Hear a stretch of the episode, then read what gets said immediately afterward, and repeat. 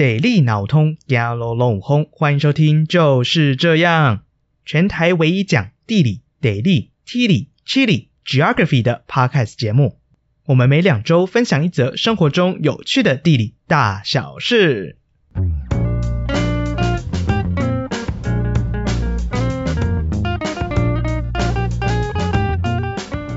Hello，我是宝哥，欢迎收听，就是这样。今天想跟大家聊什么呢？今天想邀请正在收听的各位趴友们，一边漫步在街头上面，然后我们一边观察城市的景象。宝哥我呢，其实是一个非常喜欢散步的人，我基本上就是那种脚走不会酸的。没错，就是那时候大四的时候，我还跟着朋友，我们去走了大甲妈祖那种九天八夜，每天要走三十几公里的那个路程，都觉得还好的那种脚。我朋友们其实很讨厌这一点，就是他们都会嫌说啊，你那个地理系那个铁脚的，最讨厌跟你们出门了。因为我们以前大学师大在和平东路上嘛，然后我们可能会去西门町啦，或者去信义区吃饭，或是看电影，然后要回宿舍的时候，他们都很希望可以搭捷运或是搭公车，然后我都会要怎么样鹤立鸡群，讲鹤立鸡群有点夸张，就是我都会提他说，好，我们用走路好不好？我觉得走路也不错诶，然后他们就完全禁止说，没有没有，你要走你就自己走就好了。其实我喜欢散步的几个原因啦，第一个其实就是我蛮喜欢。应该怎么讲？我觉得用散步的方式，尤其走在城市的街头上面，可以看到蛮多有趣的东西啊，包含像是可能店家的更换啊，就是哎，发现这边又换了一个新的店，或者是走在那种可能，因为我自己也蛮喜欢，就是窜在那种没有走过的巷弄里面，然后发现可能看起来还不错的餐厅，然后说不定就这样纳入了呃口袋名单，呃，以后有机会来吃吃看。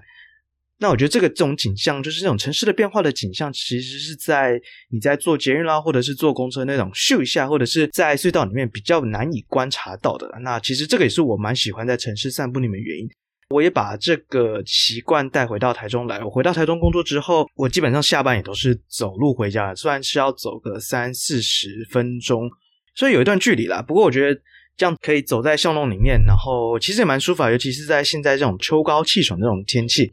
其实蛮舒服的，当然，另外一点就是，宝哥我自己蛮喜欢猫咪啊，所以走在那种巷弄里面，还蛮常可以遇到野猫的。然后，如果像今天那种白天上班很阿杂的那种心情，今天看到野猫的时候就，啊，整个心情就被疗愈的感觉。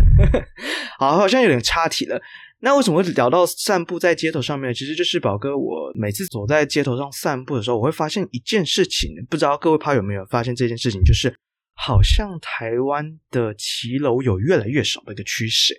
不知道各位朋友有没有注意到这件事情？就是只要是新的建案，就是不管是在旧城区里面，或者是在重划区的范围里面，我们都可以发现，只要是新的建案，好像不太爱用骑楼的这种建筑形态。当然还是有，但是我发现越来越多的那种建筑物，它是喜欢主建筑物，就是距离马路有段距离，然后前面会留一块空地，它可能会有种植栽啦，或者是就是单纯留个空地。然后我还蛮好奇这件事情啊，就是说到底为什么明明骑楼大家很熟悉骑楼嘛，就是顶亚卡，就是我们常常走在街头上面，然后在道路旁边两侧都有骑楼，我们行人可以走在骑楼里面，尤其在夏天的时候，不是那种呃可能塞巴河午后雷阵雨，或者是就是夏天那种很炎热的大太阳，我们都可以走在骑楼里面遮风避雨，基本上通行无阻嘛，非常的方便。那为什么近年来就是台湾的建筑形态越来越少见骑楼这种形式呢？那宝哥自己非常好奇这件事情，所以找了很蛮多资料，然后想跟大家分享说，诶，我发现骑楼消失的其中几个原因。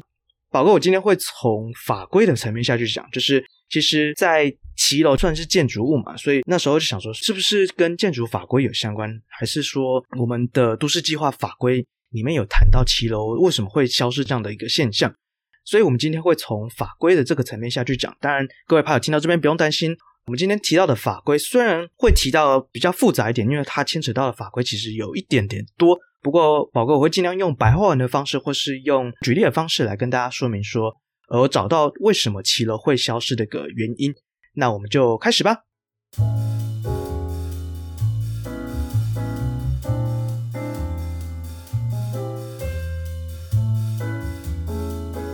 在讨论骑楼消失的原因之前，我们反过来先来看看骑楼是怎么诞生的吧。那讲到骑楼的诞生，不得不提到早在英国的殖民时代，应该算十八、十九世纪的时候，那时候在今日的新加坡跟马来西亚，也就是当时候的英属马来亚这块殖民地上面，而这个殖民政府呢，当时候规定在那个地方的建筑物，尤其是临近马路的建筑物，必须留有五角基的这样一个建筑形态。那大家知道五角基是什么？五角基的五其实是数字的五，然后角是我们走路的双脚，基是基础的基。那这个五角基的话，也就是我们现今台湾比较熟悉的骑楼这样的一个建筑形态。而当时候大家可以想象，就是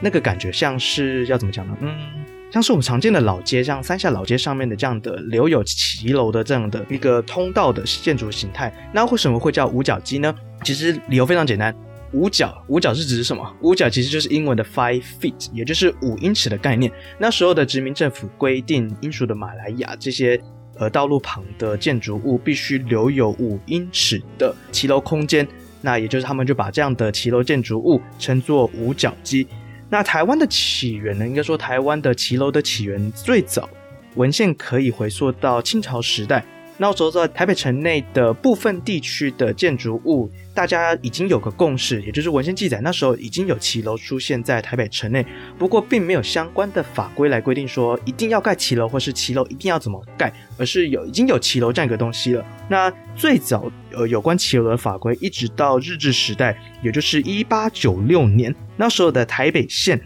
呃公告了一个法令，是盐夏通路管理取缔令。那这个取缔令呢，其实是台湾首次，应该说按首部，对于骑楼有明确规范的一个法规。那这个法规其实背后的背景是什么呢？大家可以想看看，就是盐夏通路管理取缔令取缔啊，其实那个背景就是代表说，其实那时候就已经有骑楼的乱象发生。骑楼乱象并不是指现在我们台湾街道上常见的骑楼乱象，其实骑楼的问题早在日治时代的时候已经就有，然后那时候的日本殖民政府为了解决骑楼的乱象而订定的这样的一个法规。不过这个法规我们刚好提到，这个是台北县公告的，所以其实仅限于台北县地区。那一直到台湾整个地区关于骑楼的规范，一直到一九零零年，台湾总督府公告了《台湾家屋建筑规则》。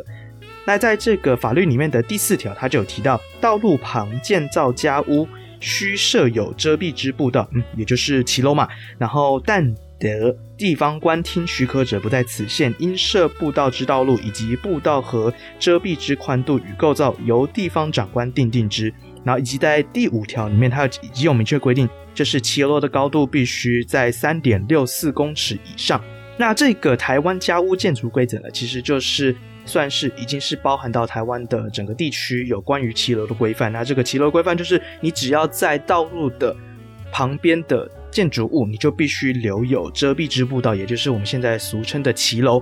不过这个法律也有非常有趣的地方，就是。它不仅仅是规范了台湾整个地区，你必须建造骑楼这样一个法令。那它有个特色就是，不知道刚刚大家有没有听到，就是虽然这个法令是台湾总督府定定之，可是他说这个步道的宽度跟构造又是由地方长官，也就是应该我们可以比较熟知的，就是地方政府来定定之。所以我们可以先有个概念，宝哥这边先大跟大家算卖个关子，或是大家先有个概念，就是其实骑楼这个法规有一个观念，就是它是由中央来定定之，但是相关到底哪边要盖，或者是要怎么盖，宽度要留多少，而又是由地方政府来规定的，所以就会有一个中央跟地方都有位于骑楼有这样的算是责任或者说是规范的法律。那日治时期的法律，直到国民政府来台之后，虽然这个台湾家屋建筑规则并没有呃继续直接的延续，不过其实当时候的国民政府有后来订定相关的法规来订定之。不过我们今天并不是要来讨论呃骑楼的法律史，那也或者是说并不是要来讨论整个发展的过程，而只是跟大家提到，其实最早台湾关于骑楼的法规是从日治时代就已经开始有了。那现在的应该说，我们现在今日大家常见的骑楼的法规是什么呢？不知道大家讲到这边有没有一个想法，就是那关于骑楼的法律到底是由哪一个领域来定定制的？骑楼是它是在建筑物里面的嘛？是不是由建筑法规来定定呢？还是说骑楼跟都市计划有关？就是因为毕竟这个是划设道路了，跟然后跟都市发展有关，是在都市计划法里面吗？诶，其实不是哦。宝哥那时候查到这边的时候，也其实蛮吓一大跳，其实。在台湾关于骑楼的法律里面的定义，却是由道路的相关法规来定定的。在台湾有一则《道路交通管理处罚条例》里面有提到，的第三条，这个条例的第三条提到，第一款就是道路，指的是公路、街道、巷弄、广场、骑楼、走廊或其他公公众通行之地方。然后的第三项也提到是人行道，人行道指的是为专供行人通行之骑楼、走廊及划设供行人行走之地面道路与人行天桥及人行地下道。那我们从这个法律可以知道说，骑楼的定义，它其实定义为道路的一部分。它其实跟我们现在那个马路其实是相同的地位，而它在这条法律有定义到，骑楼是属于人行道的一种，所以它既是道路，然后更是人行道的一种。那这是在交通的法规定义下面。那不知道刚刚大家有没有印象，就是在交通法规里面，它有提到说骑楼应该在哪边划设吗？还是说骑楼应该设得多宽呢？是不是都没有提到？没错，其实非常的复杂，就是骑楼的定义在交通法规里面，但是它要怎么盖？或是它应该在哪边盖，又是回到了建筑法规里面。在建筑的相关法规，其中有一条是《建筑技术规则·建筑设计施工篇》的这一套法律里面的第二十八条，它有提到，商业区之法定骑楼或住宅区面临十五公尺以上道路之法定骑楼所占面积不计入基地面积及建筑面积。以及第五十七条有提到，凡经指定在道路两旁留设骑楼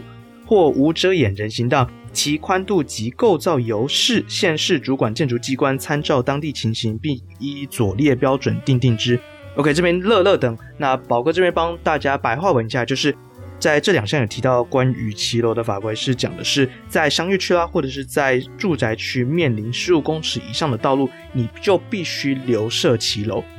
也就是说，只要这条马路的宽度有在十五公尺以上。那两旁的建筑物你就必须留有骑楼，就是这个是政府规定你要做的。那不知道宽度十五公尺，大家对于这个有没有一个概念？马路的宽度其实是依不同马路的等级，就是不同马路有不同马路，就像高速公路的马路的宽度跟我们市区内的道路宽度不太一样。不过，呃，有一个基本观念就是我们市区道路的宽度大概一个车道是三公尺左右，所以其实十五公尺以上的道路是非常宽的一个道路。那再来就是。在五十条提，他有提到，就是这个宽度，就是应该说骑楼的宽度，它是规定的骑楼宽度。那骑楼宽度又怎么样呢？不知道大家有没有印象？就是我们刚刚在日治时期的时候，宝哥跟大家说，大家先有个印象，就是呃，骑楼法规又中央跟地方。其实在这边又回到，又呼应到它原本在日治时期设立的法律，就是刚刚这个建筑法规是中央政府订定的规则，但是到底要怎么盖，宽度要留多少？没错，它又是留给地方政府来定定之。这边又可以看出来，它也没有直接规范说骑楼的宽度要多少，或者是构造要多少，他又把这个责任又外包出去给地方政府。那宝哥我这边找了两个地方政府的相关法规，也就是一个是台北市，我们台湾的首善之都嘛，然后第二个是高雄市。我们先来看台北市好了，台北市关于骑楼的规范其实是由两条的自治条例来规范，就是一个是台北市土地使用分区管制自治条例。在这个自治条例里面有提到，只要是台北市商业区内的道路，那只要这个道路是宽度高于八公尺以上的道路，两侧的建筑物就必须留有骑楼，也就是我们俗称的法定骑楼，这是政府强制你规定要做的。这这是商业区嘛？那住宅区呢？住宅区的话，台北市有另外一条法律来规定，就是在台北市住宅区重要干道两侧应留设骑楼或无遮掩人行道规定。在这个条例里面，他就直接举例了哪些住宅区内的重要干道，你必须是留有法定骑楼的。那这边是台北市的部分，我们换到南部的高雄市吧。宝哥会想举高雄市，是因为高雄市在过去是分为高雄市以及高雄县的。那他们合并之后的法律其实并没有完全的整合，而是还是有分为旧高雄市以及旧高雄县的骑楼规范。那在高雄市里面是高雄市建筑管理自治条例，它这个条例里面有分为旧高雄市以及旧高雄县。在旧高雄市区，比如说类似像是三民区啦，或者旗津区，则这些地方的住宅区以及商业区，八公尺以上的道路就必须划设骑楼。那在旧高雄县，比如说像是那玛下乡的商业区及市场用地，七公尺以上的道路以及住宅区。内十五公尺以上的道路，在这些地方就必须设有法定的骑楼。那我们这边听下来，是不是大概有个概念？应该说会诊的一个概念。其实这个法律关于骑楼的法律非常的不统一，光是定义上面定义又分在道路的法律里面，结果骑楼要怎么盖，或是应该要怎么盖，又是归到建筑的法规里面。但是实际到底哪边以上要怎么盖，宽度要留多少，又是回到呃地方政府的自治条例里面。所以其实这个法律是非常非常混乱的。那这个是骑楼现在的法律的规范。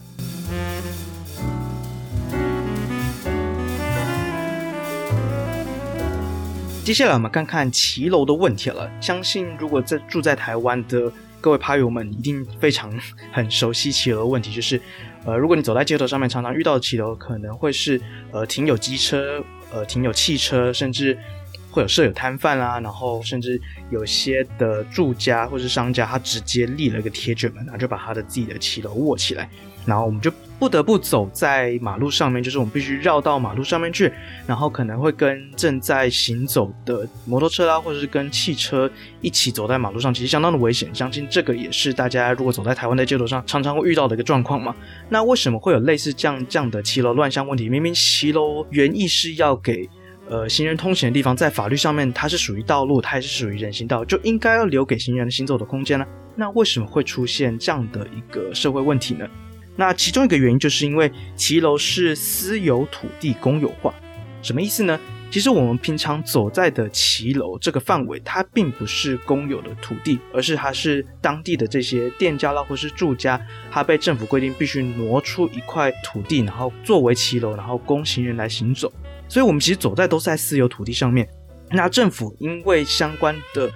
呃，市政法规或者是都市计划法规，尤其在一个是市区道路及附属工程设计标准这个这套法律里面，就是关于市区内的有关都市计划或者是道路设计上面的这样的一个法律，它并没有规定市区的道路需要设置人行道。也就是说，政府单位在划设马路的时候，它并不需要设置人行道的。其中有个例外就是。这个法律规范是，只要是双向十二公尺以上的道路才需划设人行道。也就是说，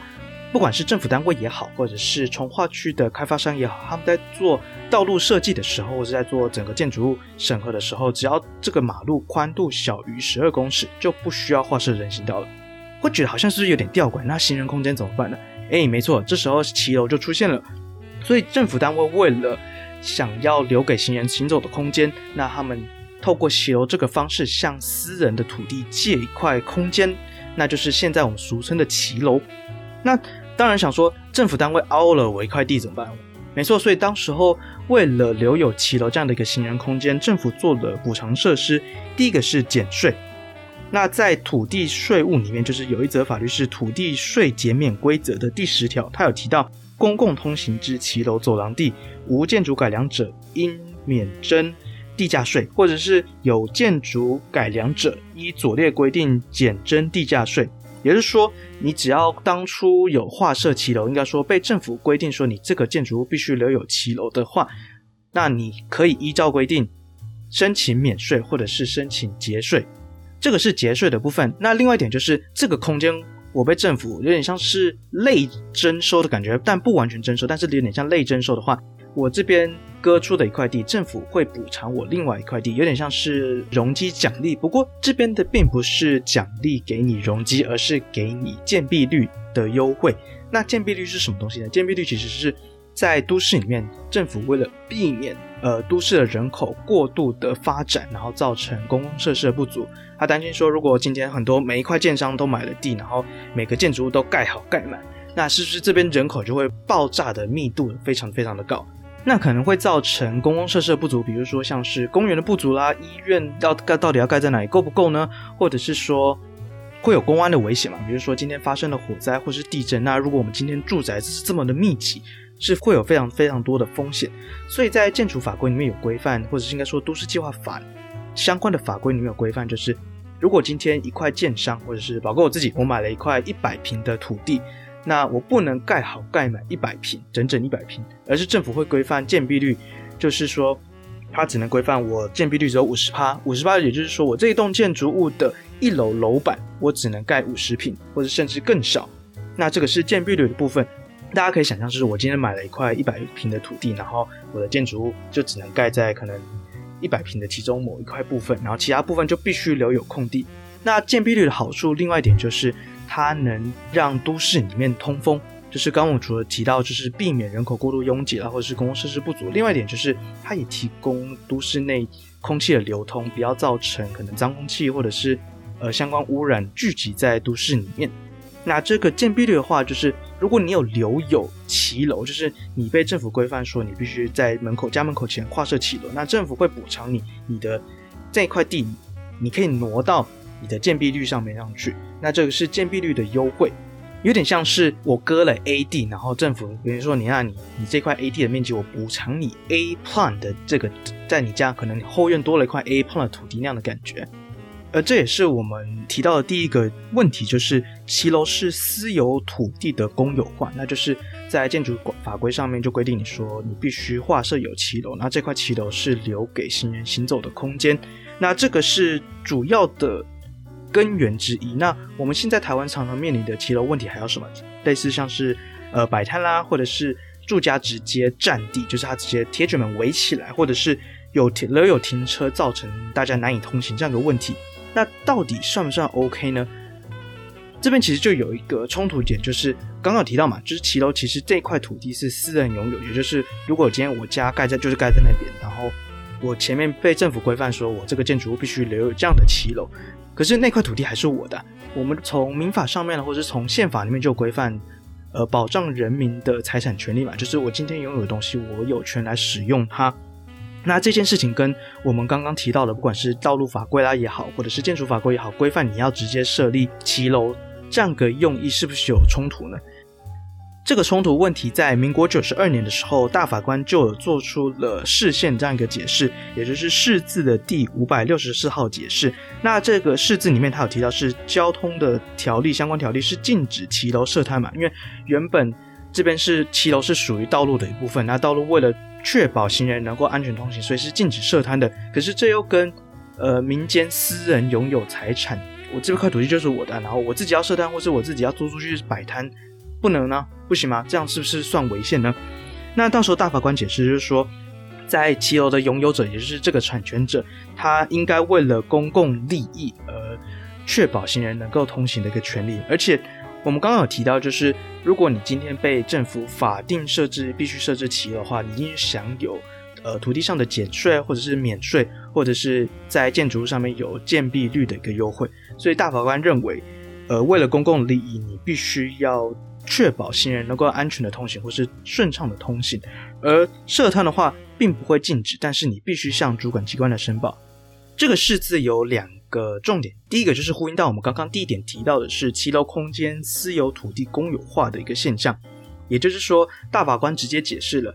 这个七楼的空间。虽然是在私人土地上面，然后应该归私人土地这个拥有者，也就是产权的拥有者使用。不过，既然你已经收了政府的一些好康优惠，你必须无偿的提供，为了公益，然后提供这个骑楼空间给公众、给大众来使用。而第二点，则是我们刚刚有提到，设摊需向主管机关申请，也就是说，这个骑楼空间已经明确的说明。虽然是私人拥有，但是上面的使用权则是受到相关主管机关的规范，或是可能像是地方政府或者地方的警察单位，他直接来规范说你这个空间该怎么使用，或是能不能使用。这个也带出了我们第三个骑楼的问题，就是骑楼上面到底能不能骑车，或是骑楼上面到底能不能停车这件事情，所以是合法吗？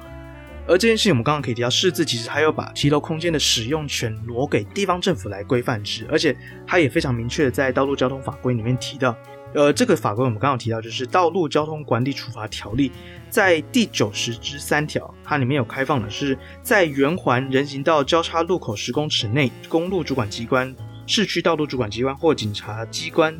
得在不妨碍行人通行或行车安全无虞之原则，设置必要之标志或标线，另行规定机车、慢车之停车处所。第二个则是，还有写了，公路主管机关、市区道路主管机关或警察机关，得在不妨碍行人通行或行车安全无虞之原则，于人行道设置必要之标志或标线，供慢车行驶。专业，这是非常非常的乐乐的。那我这边简单帮帮大家白话文解释一下，这个道路交通法规又开了另外一个后门给骑楼空间。我们刚最原始提到，明明是同一条法规，同一条法规规定说骑楼是道路的一种，然后骑楼也是人行道的一种，它应该提供给行人行走。结果这边后面又开了一个后门，是说只要呃相关的主管机关，包含是呃公路主管机关，或者是市区道路主管机关，或者是警察单位，他觉得哦 OK 这边没关系啊，这边行人看起来应该过得去吧，或者是他觉得 OK 应该没有问题吧，他就直接开放。呃，慢车或者是机车直接骑在骑楼里面，或是可以直接在骑楼停车。那这也是造成为什么现在的骑楼里面常常停满机车或是摩托车，或是呃机车跟摩托车直接在这边走来走去的一个原因之一。从刚刚提到这几点，我们可以看出来，就是其实现在台湾现行，就是我们只要走在马路上都可能会遇到，就是骑楼这些乱象，造成行人无法通行，甚至难以通行的原因。这个现象其实是背后有法律在支持，甚至直接政府单位就 offer 人民或是 offer 地方政府，OK 开放没关系，骑楼你们就开放摊贩、开放停车、开放汽机车行驶没有关系，所以也会造成我们其实今天行人走在骑楼上面会觉得很烦，就是明明这边应该是要给行人行走的空间，反而跟地方政府或者跟警察单位反映这样的问题的时候，这些单位可能是地方政府或是警察机关，他们可能就会用。这个并非道路范围，虽然这个以法律道路法规来说应该是不是很好的借口了，但是他们可能会用非道路范围这边啊，这个不是马路，这不归我们管，或者啊这是私人土地，这个我们不管了的理由来搪塞这些，而忽视了行人行走的空间。当然，这是行人行走。我们刚刚想到另外一个会遇到的状况，应该就是想说，比如说像是。宝哥，我自己家门口，家就是靠马路旁边，然后我们有骑楼没关系，然后地方政府或警察机关也说啊，你这个我这边开放，你这边骑楼要给呃机车或是脚踏车停放，那就是政府单位规定嘛，就是也是背后有法律支持，但可能造成一个原因就是，如果宝哥我今天是上班上到很晚的上班族，然后我骑的摩托车回家，我可能会没有地方可以停车，就是我自家门口开放给汽机车停，就我可能。如果依正常法律上来说，我们还没有办法在我家门口的骑楼占了一个空间，说啊，这温刀，这我车子要停了，你不准停。当然是这个是法律上来说，然后可能会面临我骑车回家，我上很晚的班，大夜班，我骑车回家，然后还面临我家门口停满了车子，就我自己还没办法停的这样一个窘境。哎，各位朋友听到这边是不是快睡着了呢？别担心，我们马上进入正式主题，就是我们回到今天想要分享的题目是。探讨骑楼消失的原因，就是骑楼为什么会越来越少见呢？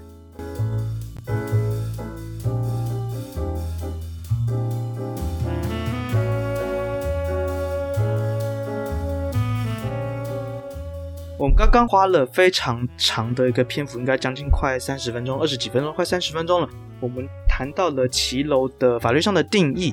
然后我们可以知道，其实骑楼非常的混乱，它一下子是交通法，一下子是道路法，或者是一下子是建筑法规，然后又跟地方政府有关，然后大法官又视线说啊，你这个是私人土地，然后你又必须公有化，或者是啊这边是既是人行道要给行人通过，然后可是你社团 OK，地方政府 OK 说 OK，或者是你机车或是慢车要通行或是停车 OK OK，或者是觉得很混乱，就是骑楼是一个非常混乱的混乱的一个空间。没关系，我们接下来更混乱的还有在后面。那宝哥这边整理了几个骑楼会消失的原因。第一个就是它有平整的义务。平整义务是指什么呢？平整义务指的就是，因为骑楼我们刚刚前面有提到嘛，其实骑楼是属于私人空间，它是属于私人拥有的地方。所以私人拥有的地方，如果你今天上面有人通行而受伤或是跌倒的话，其实拥有者是有义务来担保这个责任的。怎么说呢？在民国九十八年的时候，彰化的地院有一份判决，就是当时候有一个拥有骑楼的店家，然后他们好像应该是做，我看我记得印象中他他们是做一个餐厅的，结果餐厅在营业当中总是会有一些废弃物要处理，可能因为是餐厅的部分，所以会有些油渍啊或是这些水渍，结果不小心洒在，也算不小心吧，我不知道，反正就洒在了骑楼上面，就造成行人通过的时候滑倒了。行人滑倒或是设施受伤之后，这个责任谁要来担呢？是要由呃拥有私人空间产权的这个店家呢，还是政府规范说你这边空置公共公共空间哦？这政府呢？那当时彰化地院是判给了店家要来负责，而这个判决书其实也代表了一个一个例子，就是虽然这个地方的确是由私人空间拥有，但是尽管政府规范说你这边必须拨出这个空间公有化来使用，但是在上面行走的空间并不是由政府要来负责，而是由私人店家要来维护。而这个结果，也就是宝哥认为骑楼会逐渐消失的个第一个原因，就是有平整义务，也就是你是骑楼的拥有者，你就有平整的义务，你就必须要确保骑楼内不要发生任何事情，只要发生这个事情，就是你必须要担。所以第一个原因，这个是平整衣物。那我们接下来填到第二个吧。第二个话其实跟自然现象有关，也就是地震。台湾是一个非常多地震的地方。而骑楼不知道大家有没有印象？我们想象一下骑楼长什么样的？骑楼是不是常见的骑楼？就是它其实必须要空间非常宽广，然后基本上它只剩柱子，然后一楼的部分有些店家为了要开了一个非常大的展示窗，可能还要做一个落地窗，或者要做拉门，所以其实骑楼这个空间常常是没有墙的，对不对？所以也就是说，这些骑楼的建筑物，它与道路平行的墙面并不是很多。为了保有这个门面的空间嘛，所以它的墙面并不是很多，也就造成耐震度的不足。那这个耐震度不足影响到的是什么呢？在九二一地震发生的时候，倒了非常非常多的建筑物嘛。那在这些倒塌的建筑物里面，尤其是这些倒塌的钢筋混凝土建筑物中，有百分之八十四的建筑物，也就是八成以上的建筑物。是有骑楼的，那换句话说，就是当时候倒了很多的骑楼建筑，所以引发大家一个顾虑，就是那骑楼这样的一个设计是不是不安全的？尤其是我们历经的这样一个大型天灾之后，大家回头思考，其实这样的建筑物是有安全疑虑的。这是宝哥我自己认为，就是第二个骑楼会慢慢消失的原因，就是减少这类型安全可能并不是那么高的建筑形态。第三个原因是法律的漏洞。我们刚刚一开始就很有印象，就是其实关于骑楼的法规非常非常混乱嘛，一下子是道路法规，一下子建筑法规，然后建筑法规又讲不清楚，变成地方政府的自治条例。那在这么多层，然后这么多领域的法律底下，难免一定会有漏洞嘛。漏洞像是什么呢？那漏洞指的就是在中央政府的建筑法规里面有提到，商业区或是住宅区面临十五公尺以上道路的地方。需划设法定骑楼，那这个法定骑楼所占的面积不计入基地面积及建筑面积。那这个是中央法规规定说哪边要设置骑楼，然后它也给你我们刚刚提到建蔽率的优惠嘛。但是在高雄市，高雄市里面的我们刚刚有提到高雄市建筑管理自治条例，它有提，那讲的是住宅区内八公尺以上的道路应设骑楼。诶，不知道大家有没有？听起来有点不飒飒，还是不？大家非常脑筋非常清楚，有 catch 到这个问题在哪边？刚刚中央法规是提到十五公尺以上设置法定骑楼是有建蔽率的优惠，但是高雄市的法律又提到说，住宅区的八公尺以上道路应设骑楼，也就是说，在高雄市的住宅区内的只要是。道路宽度，你家门口你要盖房子那个门口，你的那条道路是八公尺以上、十五公尺以下的建筑物，你必须设有骑楼，没有错，这是他们自治法高雄市的自治条例规定的。但是你们这个八公尺以上、十五公尺以下的道路旁的建筑物是不享有建蔽率优惠的，就是有这样的一个非常吊诡一个漏洞。当然。这些漏洞应该算不算漏洞，而是这些法规当时其实是，呃，这些地方政府的规定，他们希望市容能够有一定的发展。不过这也影响到非常多的权利，是啊，为什么十五公尺以上就行，我八公尺以上你叫我设又不，你叫我设，但是又不给我建必须优惠。所以其实这个法律有这样的类似这样的法律漏洞。那不过大家也别担心，这个法律漏洞并不是现在还存在的，而是在二零一七年的时候就已经有放宽。那时候高雄市政府的公务局有放宽，只要八公尺以上的建筑物，享有跟你面临呃道路宽度十五公尺以上有。相同一样的建蔽率优惠，那其实类似的法律应该算漏洞吗？或者是当时政府这些官员们他们在设计的时候刻意要留下来这些事情，可能是为了市容景观，但是它也影响了很多市民上该有的权利嘛。而在这个空档底下，就是以前有规范，但是后来才开放的这样的一个空档底下，宝贵认为这个就是法律所造成可能骑楼消失的第三个原因。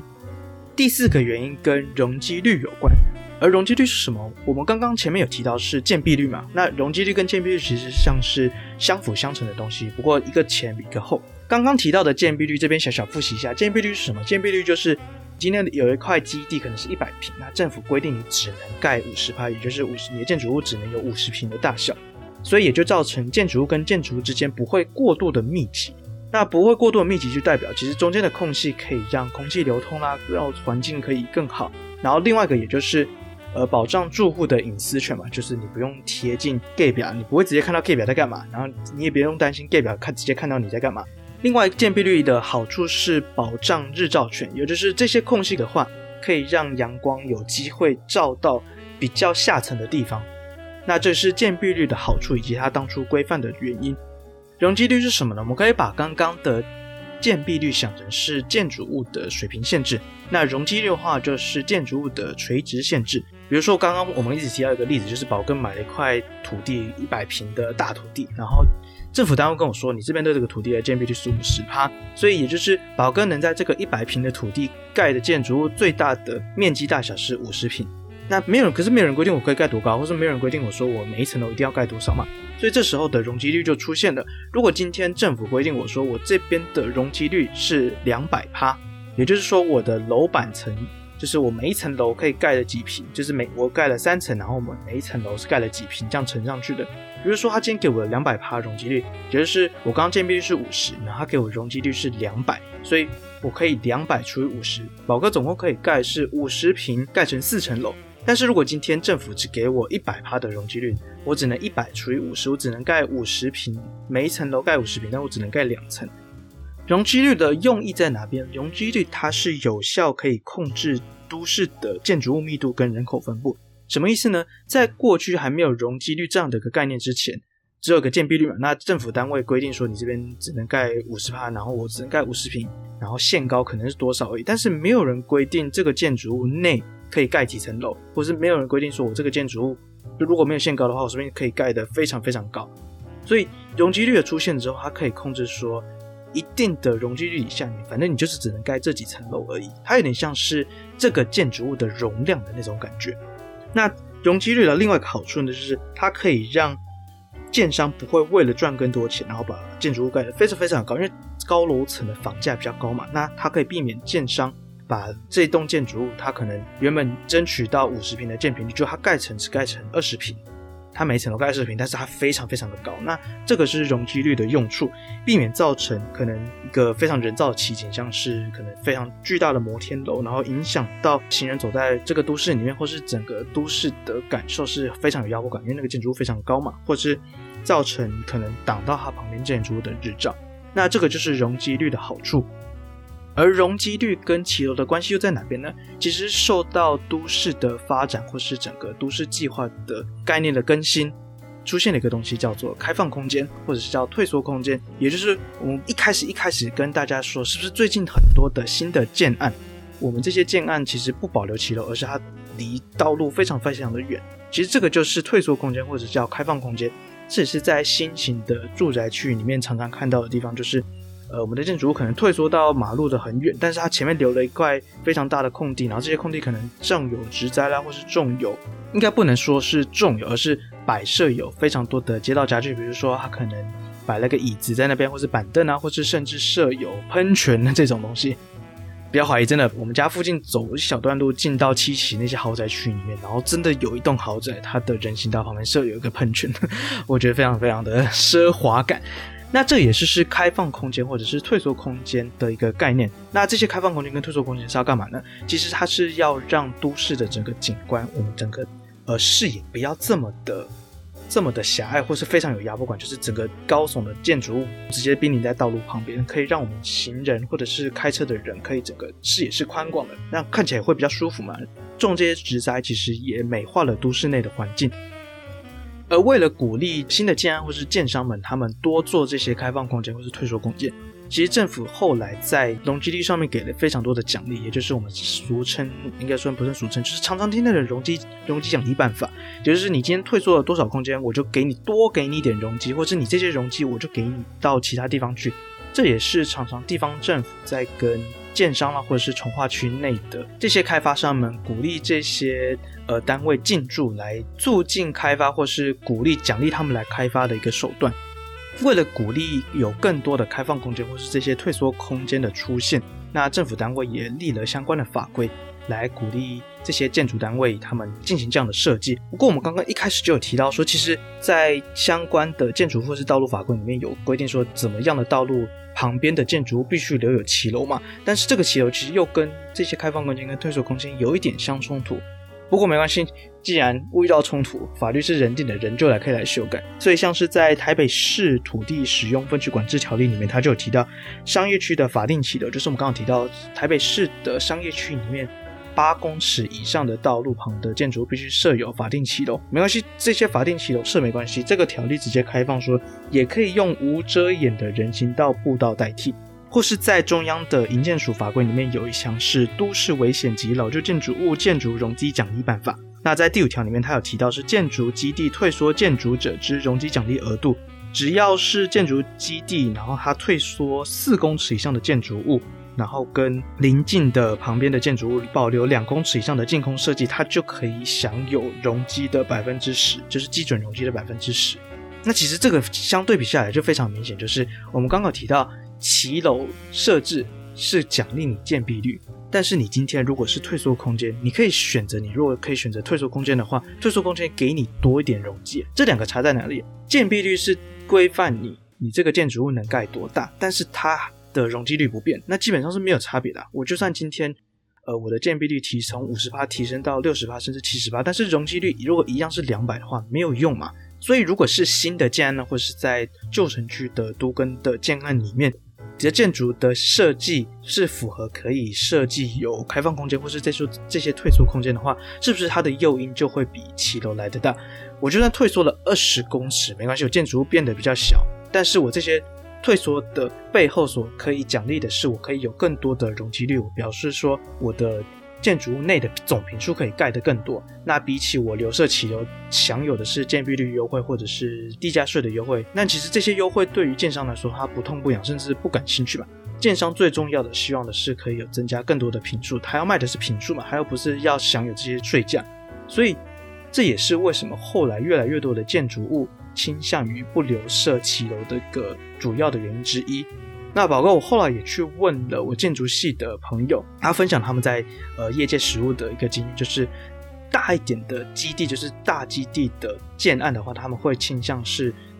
做退缩空间或者这些开放空间，然后换取更多的容积率来进行开发。而反而是小一点的基地，小的基地，比如说你自家的偷天错啦，或者是你本身这一块你买到这块地就是比较小，他们就会希望是保留有骑楼这样一个建筑形态。为什么呢？因为在小的基地里面，我们刚刚有说嘛，就是骑楼这个空间是不列入法定的面积的。比如说我这边原本从道路算过来，我这边的一楼面积原本是可以盖五十平的建筑，然后政府规定我十平要挪出去做骑楼，剩下的四十平就是我的实际的建筑的面积嘛。但是又有建蔽率的优惠，所以我后院再增设了可能五平到十平，这是我一楼而已。但是我到二楼上去之后，骑楼上面原本的空间是不列入法定面积的，这代表是我其实享有二楼更多的空间。那这个是小基地的一个好处，所以就会有这样的一个差别。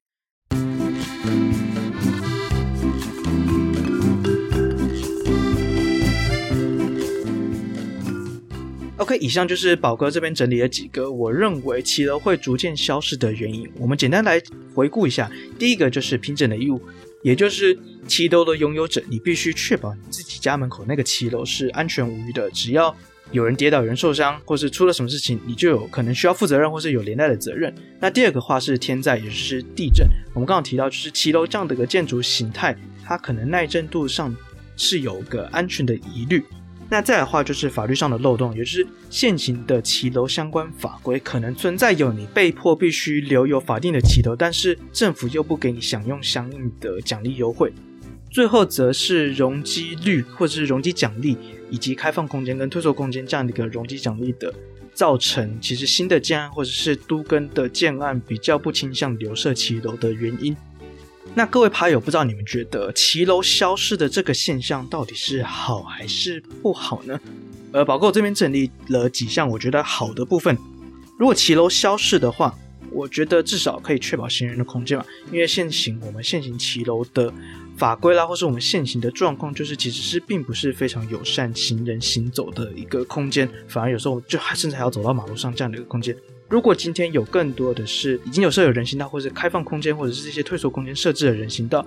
反而可以更能确保至少可能多一点机会，比较有让行人可以行走的一个机会。再来的话是，我觉得可以增加公共空间。过去的骑楼常常是紧邻着在道路旁边，反而。公共空间相当的稀少，就是我们居住在城市里面的公共空间相当稀少。如果今天有更多这些开放空间的话，我们可以造这些开放空间，有点像是它是小型的公园或是微型的公园，可以到这边来休闲散步。这样的话，就是我觉得是可以方便救灾。就是拥有这些退缩空间的话，或是不设有骑楼，然后不紧邻马路这些建筑，其实在救灾上面，我相信有更多的救灾空间。就是如果今天发生火灾，你可能比较不会有可能烧到隔壁啊，或者是今天消防车来救灾的时候，它其实有机会可以升降这些那个叫什么云梯车、云梯车这样的一个设施。那我觉得这个是骑楼如果没有骑楼的话，可以造成未来的都市有这样的个优点。但当然也有缺点，有缺点就有缺点嘛。那缺点是什么呢？缺点宝哥我自己认为是没有骑楼的话，就有点少了一种台湾味的感觉，就是逐渐会失去台湾这种特殊的建筑形态，尤其是非常适合台湾的天气的建筑形态。再来的话，我觉得缺点就是因为骑楼毕竟能够遮风避雨嘛，所以如果今天少了骑楼之后，多的是这些没有遮蔽，就是没有上面遮掩的。开放空间或是这些退步一空间的人行道，那行人在都市里面散步或行走的时候，就缺少了可以遮风避雨的空间。那不知道这样的优缺点，大家觉得还有什么没有提到呢？也欢迎在留言区，不管是 YouTube 留言区或是 Apple Podcast 留言区告诉我们哦。我们会在之后的集数分享，各位趴友们，你们觉得失去骑楼的优点有什么，或者是你觉得失去骑楼的缺点在哪边？然后我们可以汇集大家的意见，跟大家一起分享。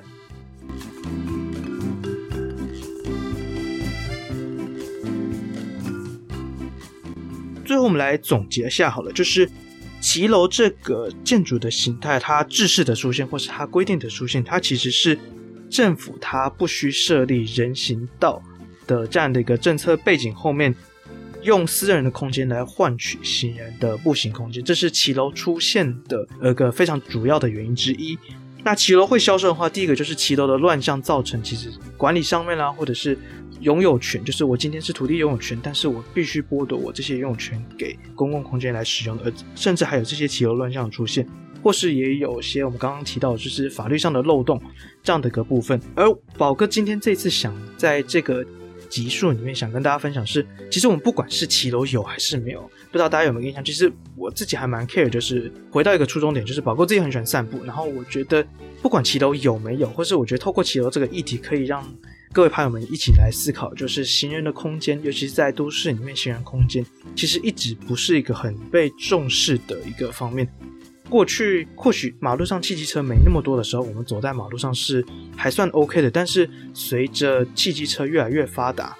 如果我们今天的行走空间是还被压缩，甚至开放给汽机车都可以骑到骑楼里面去，或者甚至是骑到人行道上面去的话，其实行人的空间越来越被压缩，是相当危险的一件事情。尤其在台湾是逐渐朝向，应该说已经走进老高龄化社会，这样我们越来越多的长辈，如果他今天出门想去公园散步，结果并没有个安全的马路可以给这些长辈们到公园散步，或者是我们可以提供给我们的下一代，我们的小朋友们。他们没有办法安心的好好走在马路上，或是跟跟长辈一样，可能他想去公园游玩，但是他从家里到公园的马路就完全是一个非常危险的一个空间，或是他平常上学的马路就是一个危险的空间。那我觉得这个并不是一个非常友善的都市空间，所以我觉得透过骑楼这个议题，希望可以让大家来看想想看，我们被压缩的这些行人空间到底该怎么办呢？不过这边也分享一个好消息，就是。呃，在一开始一开始，我们也提到说，其实台湾为什么会出现骑楼这样一个建筑形态，是因为政府不需要设置人行道的法律跟政策背景。不过，在今年八月的时候，刚刚最早提到的是《市区道路及附属工程设计标准》这项法律已经进行修法了。那修法之后，原本定定的是双向十二公尺以上的道路才需要划设人行道。那修法之后呢，它改成是只要是都市内的，只要是市区道路都需设计人行道。所以其实这是一个非常好的一个